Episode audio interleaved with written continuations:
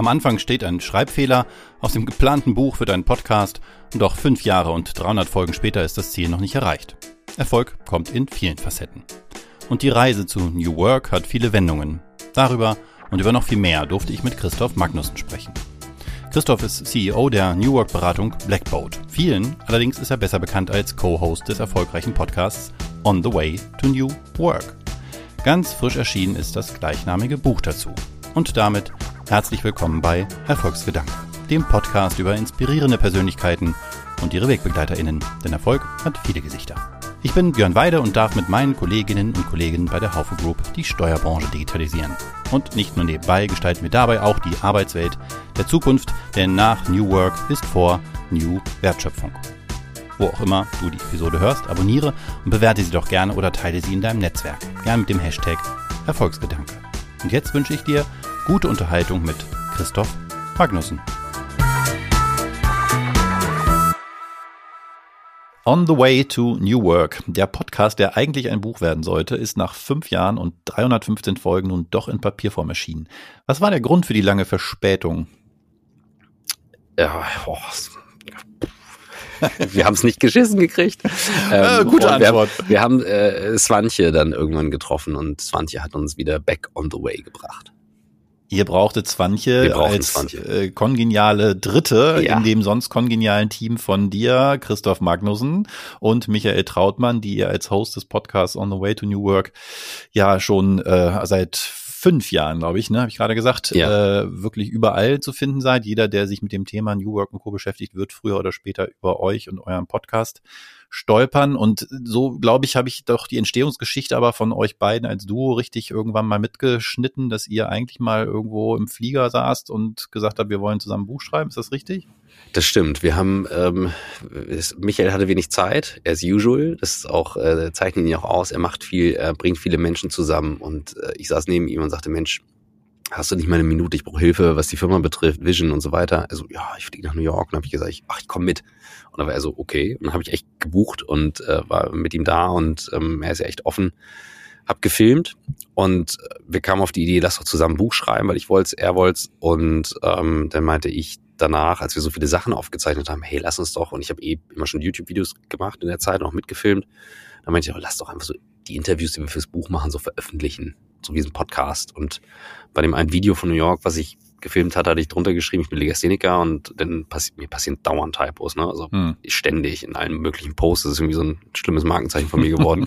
Aber äh, dann habe ich geschrieben, on the way to New Work anstatt on the way to New York. Ach, das war ein Schreibfehler. Das war ein Schreibfehler. Und Michael dann so, äh, du hast da ein Typo drin. Und als wir den Namen gesucht haben, äh, hatte ich, kam ich dann so, warum nehmen wir nicht on the way to New Work? Weil das war doch ein witziger Typo mit der, so, und so kam das.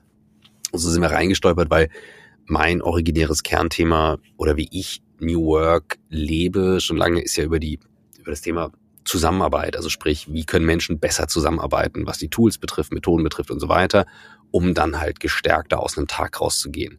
Das war meine Intention. Und ähm, das ist ja das originäre Ziel von New Work, aber es war nicht so, dass der Begriff quasi schon äh, am Anfang stand, sondern der nee, kam über den Typo, ja? Der kam über den Typo und ähm, und ich hatte vorher immer auf YouTube Future of Work, so heißt es in den USA, oder New Ways of Working und mich hat interessiert, wie kannst du Arbeit anders gestalten? Und ich kannte Fritjof Bergmann nicht und nichts und da ist ja dann auch über den Podcast eine Freundschaft entstanden und ich habe gemerkt, dass auch Fritjof, der diesen New Work Begriff geprägt hat, der hat dieselbe Kernintention, das Thema Freiheit und wie kannst du Technologie und unsere Ideen nutzen, um das, was uns so wichtig ist, die Arbeit, sonst würden wir es ja nicht den ganzen Tag machen, muss uns ja sehr wichtig sein, Eben. anders zu gestalten, dass wir mit einer besseren Energie aus einer Woche rausgehen. Das fand ich aber genial. Und das, also das liebe ich und lebe ich und, und ich finde, das nutze ich auch nicht ab, weil äh, also ja, das Offensichtlich nicht, denn ihr veröffentlicht jetzt seit fünf Jahren. Ich weiß nicht, ob jetzt wirklich die ganzen fünf Jahre konsequent. Ich habe nicht jede Woche. Doch, ne? Jede genau, Woche jede fünf Woche. Jahre. Mhm. Ja, stimmt. Sonst kämen auch keine 300 15 mhm. Folgen oder 16 sind es, glaube ich, seit letzter Woche zusammen. Ähm, das macht ihr manchmal gemeinsam, manchmal alleine, mhm. aber ich weiß halt selber aus eigener Erfahrung, das macht ja auch viel Arbeit. Woher nimmst du denn die Motivation, das Projekt so lange, so konsequent neben, konsequent neben deinem eigentlichen Job, denn du bist ja CEO von Blackboat, kommen wir später noch zu, voranzutreiben? Mhm. Also ich saß gestern mit ähm, MP zusammen, der schon ein paar Jahre davor als mein Kameramann angefangen hat. Und ähm, wenn ich sage mein Kameramann, dann meine ich halt jemand, mit dem ich kreativ früh gearbeitet habe. Mittlerweile ist ein ganzes Team die hier auch bei Blackboard mit Medien gestalten. Und ähm, mich treibt, und da hatten wir echt einen netten Talk hier draußen in der Sonne, mich treibt, wie ihn auch als Kreative, das Gestalten, das Createn, das Machen an. Und ich habe gelernt, dass die Kreativität nicht entsteht aus, du hast einmal eine Idee, weil die Muse herabgestiegen ist und dich geküsst hat, sondern weil du es durchhältst. Jeden Tag. Und das ist gar nicht so leicht. Auch durch Lebenskrisen hindurch, auch durch schwierige Phasen, das so zu gestalten, dass es dir weiter Spaß macht, das ist wirklich nicht leicht. Und ich bewundere jeden Top-Kreativen dieser Welt, weil ich genau weiß, es ist knallharte Arbeit, aber das macht unglaublich viel Spaß, wenn dann plötzlich was bei rauskommt, aus purem Glück, was irgendwie gut ankommt, funktioniert, wo Leute sagen, wow, vielen Dank und so weiter. Das finde ich so großartig. Kannst du das konkretisieren, inwiefern der Podcast, die Gespräche mit Gästinnen und Gästen mhm. über ja ganz viele verschiedene Themen, es geht ja nicht immer nur um New Work, äh, dich in deinem eigentlichen Kernjob ähm, kreativer machen, inspirieren? Also das, das Krasse ist ja, Leute sagen bei uns so, warum machst du YouTube-Videos? Was bringt das der Firma? Mhm. Warum machst du einen Podcast? Was bringt das der Firma? Dann sage ich so, ist doch scheißegal. Was, worum es mir geht, ist, du, du produzierst etwas, du createst etwas, du gestaltest etwas und ich liebe Bewegtbild, ne? also Video und Foto auch und, und, und also Dinge, die man heute teilen kann, weil du, du gibst damit etwas in die Welt raus und wenn du das mit einer Intention machst, dass du etwas rausgibst, also wo du eine Idee teilst oder eine Frage stellst und nach Hilfe fragst, du bekommst ja immer was zurück. Mich interessieren jetzt nicht die ganzen Hater und Canceler und alle, die den Finger heben. Du, man muss ja nicht jedem folgen. Hm. Aber es gibt einfach so viele Menschen, die mit guten Sachen zurückkommen. Und für mich war immer klar, wenn wir das mit einer gewissen Absichtslosigkeit machen, wo es, es geht um den Content an sich, es geht um das Gespräch an sich. Jetzt geht es um das Gespräch zwischen dir und mir du setzt deinen Podcast anders auf, du willst es ohne Bild machen, du hast aber ein Briefing geschickt, ich bin aber so Typ spontan reinkommen. Dadurch entsteht eine gewisse Energie und du kannst so ein Medium würdigen. Und dadurch, dass viele Menschen sagen, sie, sie brauchen irgendwas, wo sie sich inspirieren lassen, kommt dann auch was zurück für die Firma oder für ein Projekt oder wie auch immer. So, Michael und ich haben ja keine Firma zusammen, sondern er hat New Work Master Skills und andere Firmen noch. Ich habe Blackboard. Und trotzdem passiert immer was Gutes aus jedem Gespräch oder jedem Contentstück, was rausgeht. Dazu sagen, ist es sogar wichtig, dass es absichtslos erfolgt, damit eben Total. Kreativität fließen ja, kann? Hm. Ja, weil du bist sonst, sonst gehst du los. Kennst du das, wenn man so abends verkrampft losgeht oder ich weiß nicht, wer jüngst mal gedatet hat oder so. Ich, so, ähm, ich habe so auch eine, eine, eine, eine größere Trennung hinter mir und, und alles. Und dann, wenn du dann verkrampft rausgehst und sagst dann so, jetzt muss ich jemanden kennenlernen, das, das funktioniert nicht. Hm. So diese, du brauchst diese gewisse Lockerheit, dass du reingehst und sagst, du, ich guck mal, was es auch gibt. Und bei Kreativität ist das so wichtig. Und wenn das unter Druck passiert, was nicht heißt, dass es ohne Disziplin passiert. Aber es, es, es muss ohne, ohne Druck passieren. Und das, das ist wahnsinnig wichtig. Das ist faszinierend, wie häufig das Wort Disziplin gerade bei Kreativen fällt. Ja. Du hast ja selber von dir jetzt auch erzählt, dass du auch diese Konstanz darüber ähm, jeder, jedes, also als Arbeit auch siehst. Mhm. Ich meine, ich glaube, über äh, Thomas Mann erzählte man, dass er jeden Morgen konsequent irgendwie um, weiß nicht, sieben oder was sich an den Schreibtisch gesetzt hat von jetzt Blatt Papier und angefangen ja. hat zu schreiben. Ähm, und dann ab mittags dann, glaube ich, nicht mehr, aber immerhin mhm. äh, mhm. diese Konsequenz. Ähm, das, das äh, habt ihr offensichtlich mit 315 Folgen ähm, hervorragend durchgehalten. Gibt es trotzdem, sagen wir mal, was Herausragendes und eine Lieblingsfolge, an die du dich besonders gerne erinnerst? Ich habe also wirklich viele, aber ich habe tatsächlich so Momente, ähm, die für mich sehr life-changing waren. Ähm, ein sehr, sehr persönlicher Moment ist Folge 75 mit der Miriam Pries, der Ärztin und Burnout-Expertin. Ähm, an dem Morgen ist etwas passiert, äh, das möchte ich nicht teilen, aber es war für mich krass und ich saß dann in dieser Folge und ich konnte es noch nicht alles richtig einordnen und dann sagte sie etwas und ich habe dann merkte richtig, wie in mir etwas passiert und ich war so konsterniert danach, dass ich echt überlegt habe, können wir diese Folge jetzt veröffentlichen? Und die ist eine der meistgehörten Folgen und die Miriam Pries sagte mir mal irgendwann, Herr Magnussen, also ich muss Ihnen mal sagen, das ist die einzige, die wir gesiezt haben, glaube ich, in der ganzen Folge. ähm, Herr Magnussen, ich muss Ihnen mal sagen, also alle neuen ähm, äh, Patienten, die zu mir kommen, ähm, ja, die sagen halt, also nicht jetzt alle, sondern aber viele, die sich auf dem Podcast referenzieren, das passiert dann tatsächlich, ähm, die, die ähm, sprechen ihre Reaktion an. Deswegen sind sie zu mir gekommen, hat sie mir mal erzählt. Nein, verrückt. Irre. Und dann dachte ich so, krass. Und das war so schon auch sehr persönlich, meine Reaktion, die war auch authentisch. Und daran habe ich gemerkt, dass, dass da, da steckt was, echt was dahinter. Das war eine wichtige Folge. Ähm, Warren Rustan, Folge 22, äh, Ex-Sekretär vom US-Präsidenten. Ähm, äh, krasser Typ, den habe ich beim Wandern angequatscht. Ich so, Warren, can we record a podcast? Yes, but uh, what is a podcast? Der ist, der ist halt schon über 80 oder fast 80 und ähm, der hat einfach diese, diese liebevolle Leadership-Art. Also da habe ich einfach so gemerkt, so, du musst, du bist als Leader nicht irgendwie hart oder was, du bist klar. Und du bist nicht weich, du bist kind. Und das waren so ganz wichtige Momente. Ähm, und ganz ehrlich, ohne Scheiß, jeder und je, jeder Gast und jede Gästin, wenn man es glaube ich richtig gendert, hat immer etwas danach, wo ich sage so, wow, und ich für Tagebuch, ich habe so ein kleines, für jedes Jahr eine andere Farbe, wo ich mir Sachen reinschreibe, ist ein bisschen nerdig. Ähm, aber ich schreibe mir rein, was war heute gut, was war heute schlecht. Und auch Business-Notizen. Also ich mische das, ich bin da nicht so, bin da nicht so äh, nur, nur eins. Und da steht immer auch was von diesen Gesprächen drin. Ich bin jedem dankbar, die als Gast in den Podcast kommen und ich fühle mich immer total gerührt, wenn jemand uns fragt. Ja, weil einfach jedes Gespräch etwas ergibt. Ähm, war dieses äh, Tagebuch tatsächlich auch ein bisschen Basis dann für das jetzt erschienene Buch? Nee, nee, nee, das, das, das ist wirklich für mich. Das okay. bin wirklich ich. Jetzt hast du zwei Folgen genannt. Ähm, eine war wahrscheinlich auch in, so, in mehrerlei Hinsicht besonders, die 100, erstens als Jubiläumsfolge und ja. dann war das das Interview mit ja dem Gründungsvater sozusagen von New Work, Friedhof Bergmann. Ja. Seid ihr auch äh, rübergeflogen, zu zweit glaube ich auch, ne? Mhm. Ähm, und habt zu ihn, dritt. Ja, MP war dabei, der gefilmt okay, zum Beispiel. Ja, ja, ja. Mhm. Ähm, und äh, habt also ihn noch interviewen können, nicht wissend, dass er dann ein Jahr später, glaube ich, verstorben ist. Ne? Nee, wir sind noch, Jahr. also ich bin mit meinem Kamerateam dann nochmal geflogen, nicht für Podcast, sondern für einen Film. Und das war dann wirklich ein Jahr bevor er verstorben ist. Das ja, ja. waren nochmal on top echt emotionale Momente und das Glaube bisher ich. noch nicht veröffentlichte Aufnahmen. I promise, hoch und heilig, wir sind gerade dran, dass wir was draus machen. Ich habe es einfach bisher nicht geschafft. Hm. Es braucht halt auch so ein bisschen, ja, Muße. Du hast ja gesagt, dass du zu Beginn äh, eurer gemeinsamen Reise zu New Work äh, weder den Begriff äh, und schon gar nicht Friedhof Bergmann so richtig kanntest. Ähm, mhm. Wie hast du dann nach 100 Folgen, die ihr euch ja dann doch intensiv über die Gespräche mit dem Thema auseinandergesetzt habt, dieses Gespräch mit ihm erlebt? Sehr verbindend. Ich habe plötzlich gemerkt in den Gesprächen, und er war ja im Krankenhaus in der Zeit, wir haben ihn immer wieder hingelegt und er ist so ein Kämpfertyp gewesen. Ne? Der ist dann so, ja, jetzt machen wir weiter. Das ist eine drei, Stunden, drei Stunden Folge. Ich habe sie, hab sie gehört. Ey. Ja. Alter. Und ähm, in dem Moment, wo ich gemerkt habe, dass seine Kerntriebfeder die gleiche ist wie bei mir, nämlich Freiheit, und sich das in seinem Leben anders geäußert hat und er durch so viele Phasen ist und ich hatte mit ihm ein Gespräch, als wir dann nochmal da waren, super persönlich.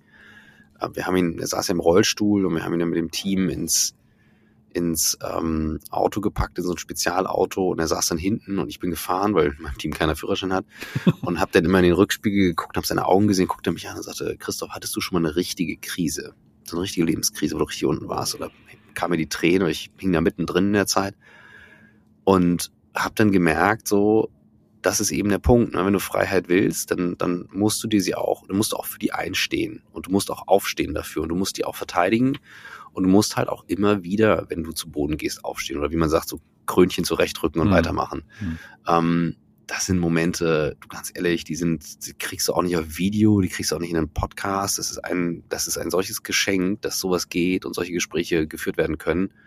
Ja, das waren so die verbindenden Momente, die da kamen. Und mir war das gar nicht wichtig, ob es New Work ist oder, weißt du, da, da geht es nicht um den Begriff, da geht es für mich um die Emotion, die da übertragen wird in der Sekunde. Ja. Euer Buch ist äh, wie konsequenterweise auch eben diesem Friedhof Bergmann gewidmet. Das Buch heißt On the Way to New Work, genau wie der Podcast, aber mit mhm. dem Untertitel auch, wenn Arbeit zu etwas wird, was Menschen stärkt. Und das mhm. ist ja ganz nah dran an diesem Leitsatz oder der Leitfrage von Friedhof Bergmann, mhm. nämlich man soll sich fragen, was man wirklich, wirklich wolle, man dieses Doppelte wirklich. Und dann fängt das Buch, und das finde ich ein richtig starkes Signal, eben auch mit einem Kapitel an zum Ich. Starkes Ich, starkes ja. Wir, starke Gesellschaft sind, glaube ich, die drei Blöcke, in die er das Buch unterteilt. Und die ersten Kapitel fangen wirklich an mit der Frage, was, was will ich? Ja. Und jetzt mal ganz provokant gefragt, ist denn New Work im Kern auch erstmal eine Reise zu sich selbst und ich sage jetzt mal einfach böse dazu, wieder Egoist zu werden, auch in einem Jobkontext? Oh, eine, eine wirklich geile Frage, Björn, wirklich. Und die beschäftigt mich sehr. Ich habe gestern einen Post gemacht. Wir haben ein Motto bei Blackboard. Wir haben so sechs Kernwerte und ein, einer hat es als Unterwert Me First. Und das wird gerne falsch verstanden. Me First wird falsch verstanden. Das heißt nicht, dass alles runterfällt. Und die Grenze von Egoist zu ich muss mich fragen, was ich will, ist eine ganz feine Linie, weil ein Egoist macht es, indem er keine Rücksicht nimmt auf die anderen. Jemand, der sich diese Frage stellt und integrativ denkt und sagt, was möchte ich, was ist mein Weg?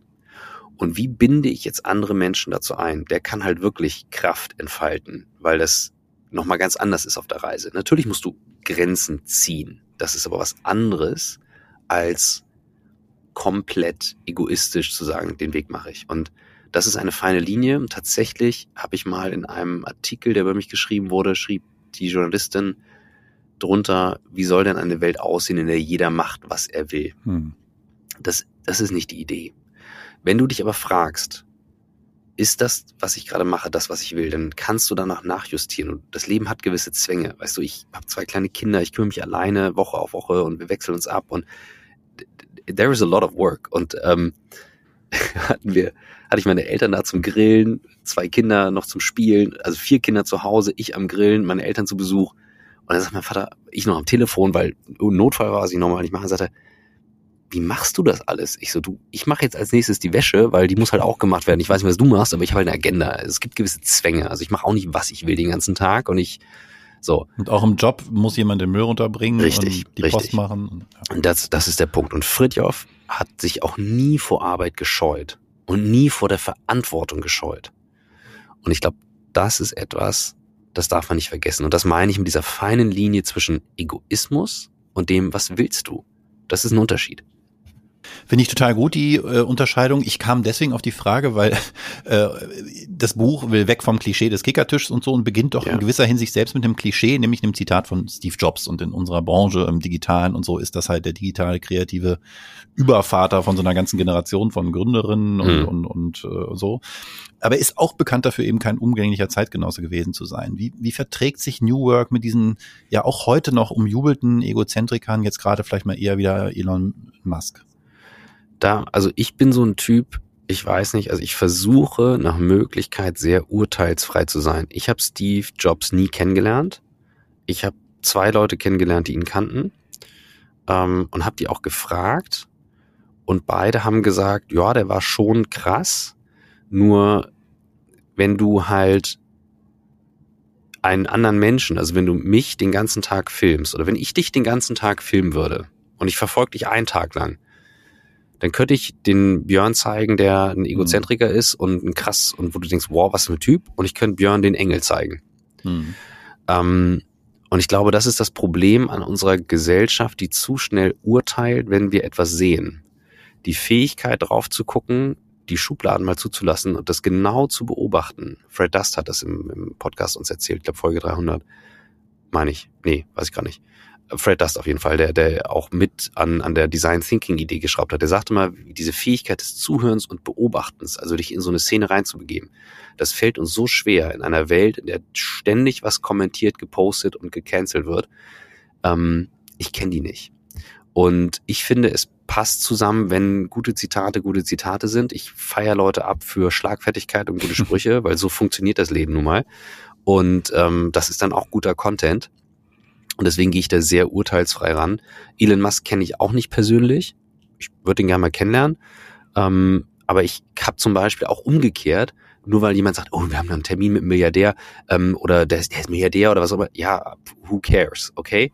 Es ist krass. Die, die, dieses Geld ist sowieso falsch verteilt auf der Welt und so. Das sind alles Riesenthemen und so viel Geld in einer Hand halte ich auch nicht für sinnvoll, aber egal, das ist ein anderes Thema. Aber das ist für mich jetzt nicht per se gut oder schlecht. Und es ist nicht einfach, diese Urteilsfreiheit drin zu lassen. Mhm. Also ich finde es tough, aber das, das ist so mein, mein Modus. Insofern, so finde ich, verträgt sich das dann doch. Jetzt beginnt das Buch ja, habe ich ja gesagt, mit dem ähm, starken Ich und mit der, ich glaube, das erste Kapitel heißt sogar Selbstreflexion. Erkenne dich selbst, wird irgendwo zitiert, diese Inschrift im Apollo-Tempel.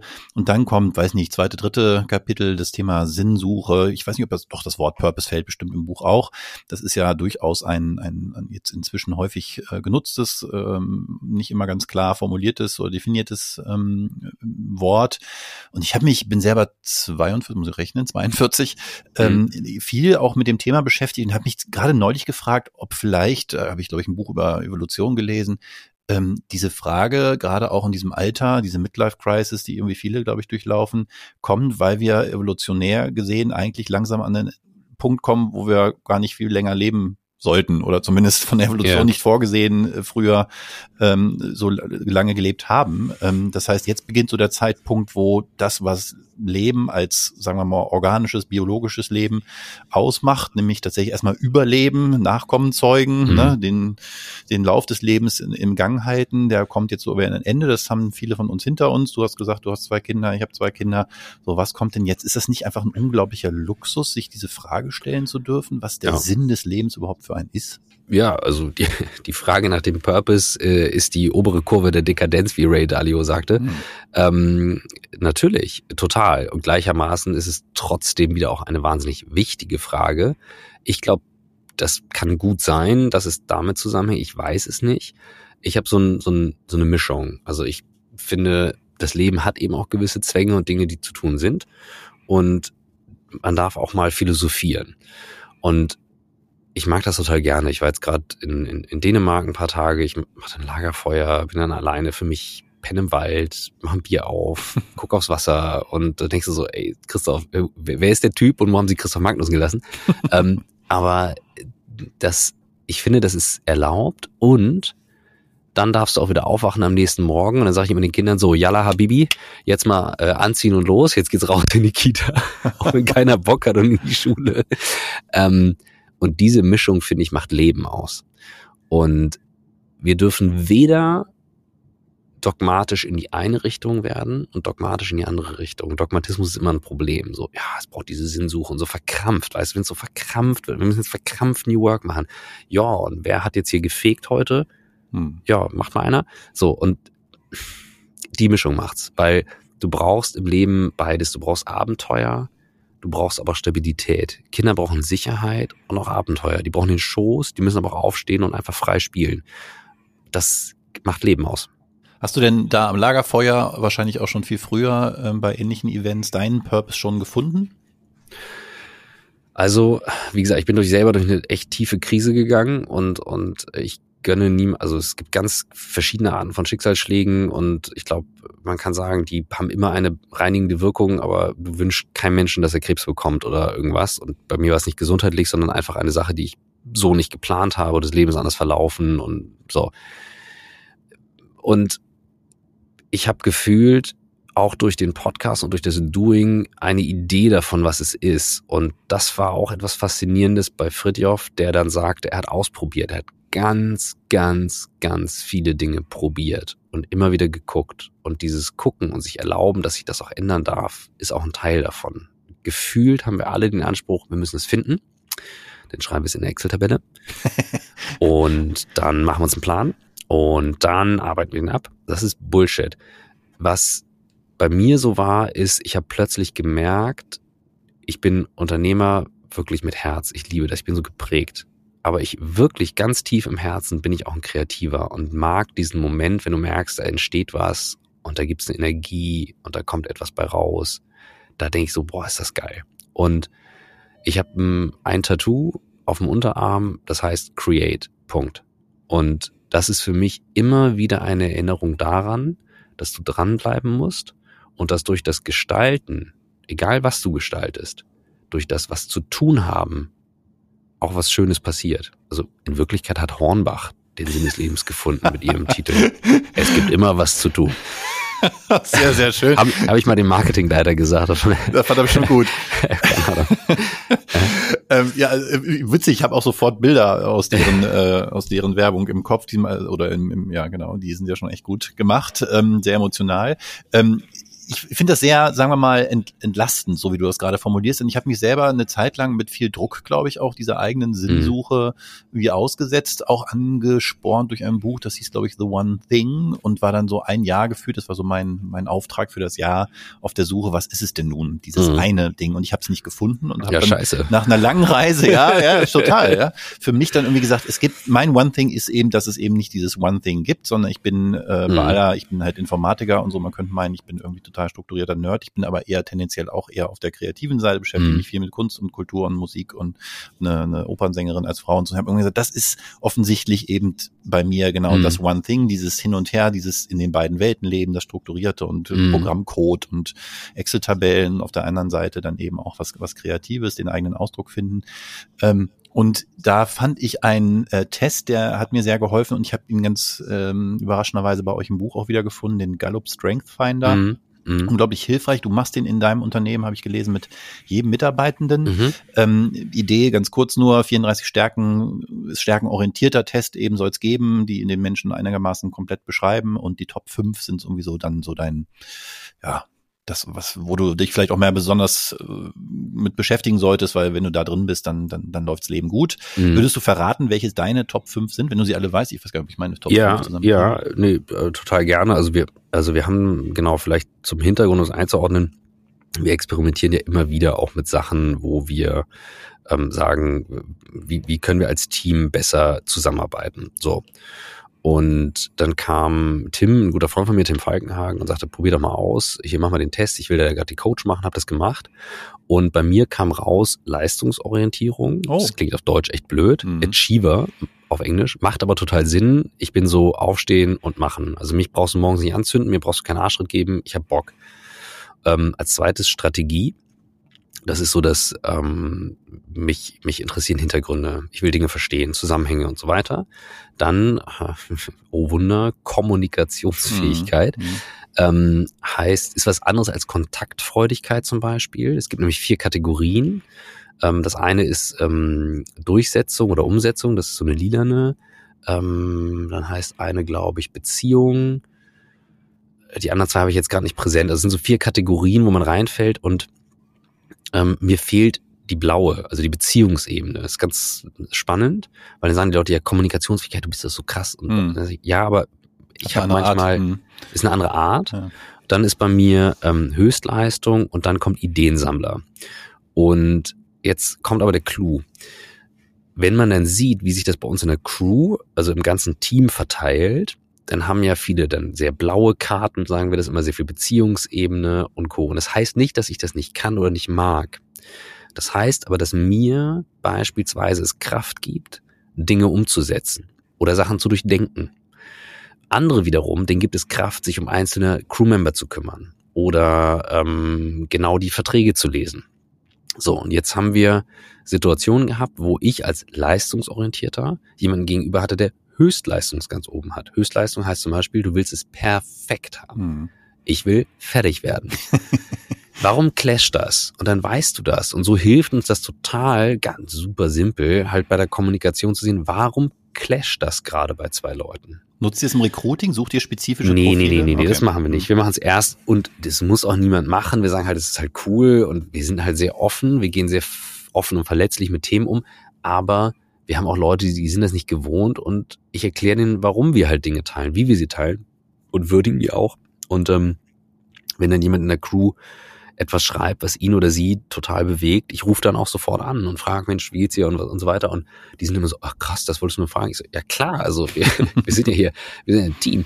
Und das ist bei 40 Leuten nicht mehr so easy, aber es würdigt die Stärken jedes und jeder Einzelnen bei uns. Und für uns ist das ein ganz wichtiges Kommunikationstool intern, auch wie ein Team zusammengestellt ist bei Themen. Ich bin übrigens nur grün. Top 5 sind alle grün, sogar sechste ist auch noch top äh, grün, also die- Strategie. Wow. Da, da habe ich damals, als ich den früher die rote Karte bei uns haben wir auch jemand. Der- Früher war es rot und dann war hieß es die rote Karte. das klingt fies. Was ist rot? Nein, äh, also Strategie. Also jetzt ist das grün, Ach so, deswegen ah, haben sie okay. nur die Farbe. Jetzt hast du die ja. grüne Karte. Okay, Habt ihr bei euch Leute, die nur in einer, äh, einer Ja, ja, Farbe blau haben wir. Sind? Wir haben zwei, die sind nur blau. Interessant. Ja. Ähm, eine, nee, zwei, die sind grün. Ähm, wir haben wenig lila, da bin ich und noch ein paar andere, diese Umsetzer. Ähm, und das ist spannend. Wir sind in der Geschäftsleitung, vier Frauen, zwei Männer. Momentan wegen auch äh, Elternzeit und Co. sind wir drei, also fünf. Aber wir sind mehr Frauen als, als Männer ähm, in der Geschäftsleitung und auch in den Teams teilweise. Und dann merkst du halt, wenn aber Umsetzungsstärke männlich-weiblich unterscheidet sich denn nicht. Das sind, sind so Typen, die wollen dann so fertig werden. Komm, sieh zu, Leute. Und es ist spannend, das auch als Führungsinstrument zu hinterfragen. So, ich weiß auch, in welchem Moment muss ich mich jetzt mal zurücknehmen oder mhm. Kritik einstecken, weil ich zu schnell war dafür, dafür ist es echt super. Wir sind ja jetzt schon voll an der, im nächsten Kapitel quasi im starken Wir, denn wir kamen von dem starken Ich und der Beschäftigung mit was, was ich eigentlich will und jetzt auch vielleicht in was ich Stärken habe, ja sofort zu dem Thema, wie nützt mir das jetzt, wenn ich Dinge bewegen will, brauche ich meistens mehr Menschen, dafür mhm. haben sich Organisationen gebildet. Äh, und dann eine gute Zusammenarbeit, das ist ja das, was ihr mit Blackboard auch vor allen Dingen macht. Und ähm, da fand ich interessant, ähm, beim Lesen des Buches zu sehen, dass ihr letztendlich aber nicht die, das, das Framework, so funktioniert New Work da reinpackt, sondern letztendlich ja eine Menge Impulse setzt. Und das ist so für Leute, die vielleicht eher strukturiert auch sind, vielleicht schon auch ein Problem. Wir haben selber, als wir bei Smartstore vor zehn Jahren Scrum eingeführt haben, erstmal gesagt, wir machen es erstmal by the book, weil wir wissen es ja nicht mhm. besser. Und damals kursierte schon so die Gefahr des Scrum-But, ja, ich mache Scrum, aber ich pick mir das, was ich gerne mache. Glaubst du nicht, dass es bei New Work auch Sachen gibt, wo man sagt, die müssen zusammenspielen, damit New Work funktioniert? Ich kann mir nicht einfach, keine Ahnung, die Sneaker und das Duzen rauspicken und den Kicker und den Rest lasse ich? Ja, also, also es gibt es auf jeden Fall, aber Michael und Swantje haben mich gecatcht in dem Moment und ich liebe ja gute Ideen, als sie meinten, stell dir vor, das ist wie ein Reiseführer für das Thema neue Arbeit. Da war ich so geil. Urlaub in Italien, wir fahren alle hin und äh, ich will halt die Cafés und will ein paar geile Fotos machen. Swantje will ins Theater und Michael auf Weinberge. So. Kann alles in einem Reiseführer stehen. Und alle drei erleben wir Italien auf eine andere Art. Bringen aber was mit zurück, nämlich das italienische Gefühl. Und wir können das nicht so leicht übertragen. Wir müssen halt auch Leute wieder mitnehmen und mit auf die Reise nehmen, damit man das mal erlebt. Und du kannst für New Work nicht ein Framework haben, genauso wie du auch Vertrauen nicht über eine Werbekampagne gewinnen kannst, sondern nur über das, wie du dich verhältst, wie anständig du bist, wie aufrichtig du bist, wie du schreibst, wie du und so weiter. Und das ist, glaube ich, ein Fehler, der momentan viel passiert. Wie setzt sich New Work in die Praxis um? Wir haben jetzt alle lang genug darüber gesprochen, wie machst du es jetzt? Und da ist der Punkt, du kannst nicht einfach ein Ding nehmen und es dann umsetzen. Das geht nicht, das gibt's nicht, weil das Ziel, eine Arbeit zu schaffen, die dich stärkt, das hat mit dir zu tun, mit deinem Team zu tun und wie ihr zusammen in der Umwelt agiert. Und dann muss man halt individuell hingucken. Jetzt kann man sagen, ja super, dann musst du alle Beratungsaufträge. Ich so, ja, pff, wir sind ja nicht die einzige Beratung, die wir machen ja keine Work. Wir zum Beispiel mit Blackboard machen halt Kommunikationsthemen, Kollaborationstools, mhm. Raum als Tool. Michael hat ein, eine andere Firma. Das ist ja keine Konkurrenz, sondern er geht ja einen anderen Weg. Dann gibt's andere Firmen, die sagen, ist doch wurscht. Oder du beschäftigst dich selbst damit. Nur, du kannst nicht einfach sagen, hier ist die Checkliste, go for it. Das geht nicht. Und das finde ich auch legitim bei einem Thema, was ein Ziel hat, was einen so riesen Impact haben kann auf uns als Gesellschaft. Stell dir mal vor, 90 Prozent oder mehr der Menschen, halte ich fest, ne? irre Vorstellung. Ich fahre morgens zur Arbeit nehmen die Kinder auf den Weg mit in die Kita und Schule. Dann hupen dort Montagmorgens Menschen und fahren uns fast um. Und dann erkläre ich den Kindern immer, das sind Menschen, die haben keine Lust zu ihrer Arbeit zu fahren. Die sind total gestresst. Und Papa versucht jeden Tag etwas zu finden, dass die gerne hinfahren. Schöneres Büro, besser zusammenarbeiten und so weiter. Das ist mein Job. Oh, schön. Und ähm, weil die mir fragen, was ich mache, ist so schwer zu erklären. Ja. Und ähm, stell dir vor, wir gehen gerne zur Arbeit. Wie wenig gefrustet kommen wir nach Hause wie produktiv sind wir miteinander? Wie gehen wir miteinander um? Und da verstehe ich Fritjof, das hätte so einen riesen Impact auf uns. Dann zitieren wir ihn nochmal. Äh, es kommt auch im Buch vor, das Ziel der neuen Arbeit, sagt er, besteht nicht darin, die Menschen von der Arbeit zu befreien. Also diese, diese Vorstellung von, ich racker mich jetzt hier zu Tode, damit ich endlich so viel Geld habe, um nicht mehr arbeiten zu müssen, ja. Mhm. Sondern die Arbeit so zu transformieren, damit sie freie, selbstbestimmte, menschliche Wesen hervorbringt. Menschliche Wesen hervorbringt. Allein dieses, dieses Wort, das jagt mir ja. einen Schauer über den Rücken, dass das überhaupt da drin stehen muss. Ähm, das klingt jetzt sehr ähnlich zu dem, was du deinen, deinen Kindern erzählt hast. Äh, und da sind wir schon beim ja, nächsten Stich, also, Stichwort. Starke Gesellschaft ist ja das letzte Kapitel. Kapitel, das fängt mit Bildung mhm. an. Wie weit weg sind wir in unserem Bildungssystem davon, Menschen auszubilden, die diesem Ideal gerecht werden? In welchem Land? in unserem Land, in Deutschland. ja. ähm, ja, es. Ha, das ist ein weites Feld, Björn. Hattest du schon Verena im Podcast? Ja, hatte ich schon. ähm, an der Schule ähm, von einem, von einem meiner Kids sind zwei ukrainische Kinder und in der Klasse übersetzt eins Kind, was Ukrainisch und Deutsch kann, also eins, was hier lebt. Und ich war baff, als mir dann erzählt wurde, dass die ukrainischen Kinder jetzt schon, was heißt jetzt schon, nach irgendwie drei, vier Wochen digitale Kurse hatten, ähm, den Lehrplan verfolgen konnten und so weiter. Also diese, diese Schlagkräftigkeit, dafür zu sorgen, dass du selbst in einer Kriegssituation aus der Ukraine wohlgemerkt aus der Ukraine heraus mhm. die Leute erreichst, hat mich umgehauen und weißt du ganz ehrlich, wir sind so gut da drin in Deutschland. Wir sind, wir haben Cancel Culture erfunden. Wir können immer erzählen, warum es geht oder nicht geht. Ich bin Lehrervertreter und ich sitze in so vielen Elternkonferenzen, wo andere Eltern ihre Mikros anlassen, so wie ich jetzt bei unserem Vorgespräch, ne, weil ich das Tool nicht dauernd nutze, ja, blöder Mist. So, Hauptsache man erzählt keinen Scheiß. So, aber ich saß schon mal in einer Konferenz, wo, wo denn äh, man im Hintergrund was hört und sagt, ach, der sieht ja nett aus und so, weißt du, also sowas. Ähm, wo du denkst so, wie kann es sein, dass wir so wenig dieser Möglichkeiten nutzen nach vorne? Und das irgendwie beschäftigt mich schon sehr. Ich würde sagen, wir sind noch weit weg davon. Ähm, wir müssen halt aber auch zu Hause bei uns anfangen und eine Haltung dafür schaffen. Und wie gehst du damit um? Und Technologie als Tool zu verstehen. Also ja, das ist so ein weites Feld. Puh, Heudiwitzka. Und der Weg, by the way, zur Arbeit, wenn ähm, die G-Klasse in Hamburg dann fast das Lastenrad von mir und meinen Kindern umfährt und dann aus der G-Klasse noch rausgepöbelt wird, äh, wo ich denke so, warte mal, ich hatte Vorfahrt, aber okay. Ich habe zwei äh, zwei Granitketten hier noch ansonsten und so. Und dann denkst du nur so, ja, menschliche Wesen, doch, es muss halt leider drinstehen. Also mhm. es gibt Leute, die mutieren, äh, gerade in Deutschland, in ihrem Auto zu Vollidioten. Ja. So, ja. und das gilt halt für dieses Feld auch. Und ich hatte die Hoffnung, dass Corona mehr bewirkt, als es bewirkt hat. Und in welcher Hinsicht? Also in der ersten Woche, das werde ich nie vergessen, also erstmal wurden die ganzen Keynotes abgesagt, die haben wir dann digitalisiert, so haben unsere Streamforce One, die nächste Firma gestartet und ja. alles gestreamt. So ist es entstanden. Ähm, meldeten sich sehr viele Eltern und Schulvertreter. Ich hatte so um die 100 WhatsApp-Nachrichten jeden Tag. Somit kannst du mal gucken und können wir nicht die Schule? Und ich so, ja, also geht so, aber wir haben das jetzt irgendwie zehn Jahre erzählt und jetzt in der Woche mhm. ist halt so pff, schwierig. Ähm, und das hat so viele Ebenen mit, ach, dann geht der Datenschutz nicht, dann geht dies nicht. Und irgendwer ist immer mit Zeigefinger. Entweder die Eltern, ganz selten die Lehrer, nie die Schüler. Wir brauchen eine andere Haltung dazu. Und ganz ehrlich, jeder, der ein iPhone in der Tasche hat und irgendwie den Zeigefinger hebt, sorry Leute, dann macht ein irgendwie iPhone-Führerschein oder ich, ich bin da, Michael sagt immer, du kannst nicht so rumhaten. Ich hate doch gar nicht. Also früher gab es halt auch Führerscheine, als Autos erfunden wurden. Wo ist das Problem?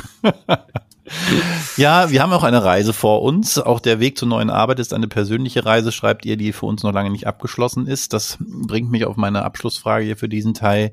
Äh, ihr fragt gerne zu Beginn eures Podcasts, wie bist du der Mensch geworden, der du heute bist? Äh, das haben wir in Teilen nur angerissen, kommt vielleicht nochmal im zweiten Teil des Interviews. Aber ich möchte da quasi eine Analogie zustellen, die in eine andere Richtung zielt. Habe ich neulich in einem anderen Buch gelesen wenn du jetzt von dieser Erde abtreten müsstest, welche nicht vollendeten Projekte unter Unternehmungen würdest du denn am meisten bedauern, dass du sie nicht abgeschlossen hast? Hm, schöne Frage. Wirklich, ne, ja, wirklich eine richtig schöne Frage zum Nachdenken. Ähm, ich kann meine eigenen Grenzen nicht gut erkennen und ich würde dieses Projekt missen, das noch besser zu verstehen, warum mir das so schwer fällt. Es ist auf der einen Seite ein Talent, durch das fällt es mir sehr leicht, Stories zu entwickeln, Energie im Raum zu erfassen, mit Menschen zu arbeiten. Ähm, aber das ist, ja, das hat mit mir zu tun. Das ist leider Deine Grenzen etwas Persönliches, meine eigenen, also ich bin, ich bin sehr gut da drin und jetzt noch eins, jetzt machen wir noch was und kein Problem und Grenzen hm. ziehen. Also einfach auch mal zu sagen, that's too much, das lassen wir weg, das nehmen wir raus.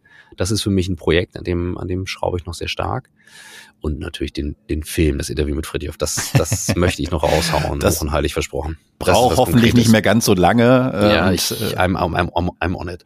Sehr gut. Schönes Versprechen, äh, schöne Antwort äh, und äh, guter Abschluss jetzt für unseren ersten Teil. Wir sprechen nächste Woche nochmal und da verrätst du uns dann eine Erfolgshex. Auch darauf freue ich mich schon. Aber erstmal für heute herzlichen Dank, Christoph Magnussen. Gerne. Danke dir. Das war Erfolgsgedanke mit Christoph Magnussen. Die Checkliste für New Work hat er auch nach 300 Folgen nicht gefunden. Und das ist gut so. Dennoch bietet das Buch On the Way to New Work eine Menge Anregungen zum Nachmachen und zum Weiterdenken. Den Link auf das Buch und natürlich den Podcast findet ihr in den Show Notes. Und in der kommenden Woche hörst du hier dann die Erfolgshacks von Christoph. Bis dahin.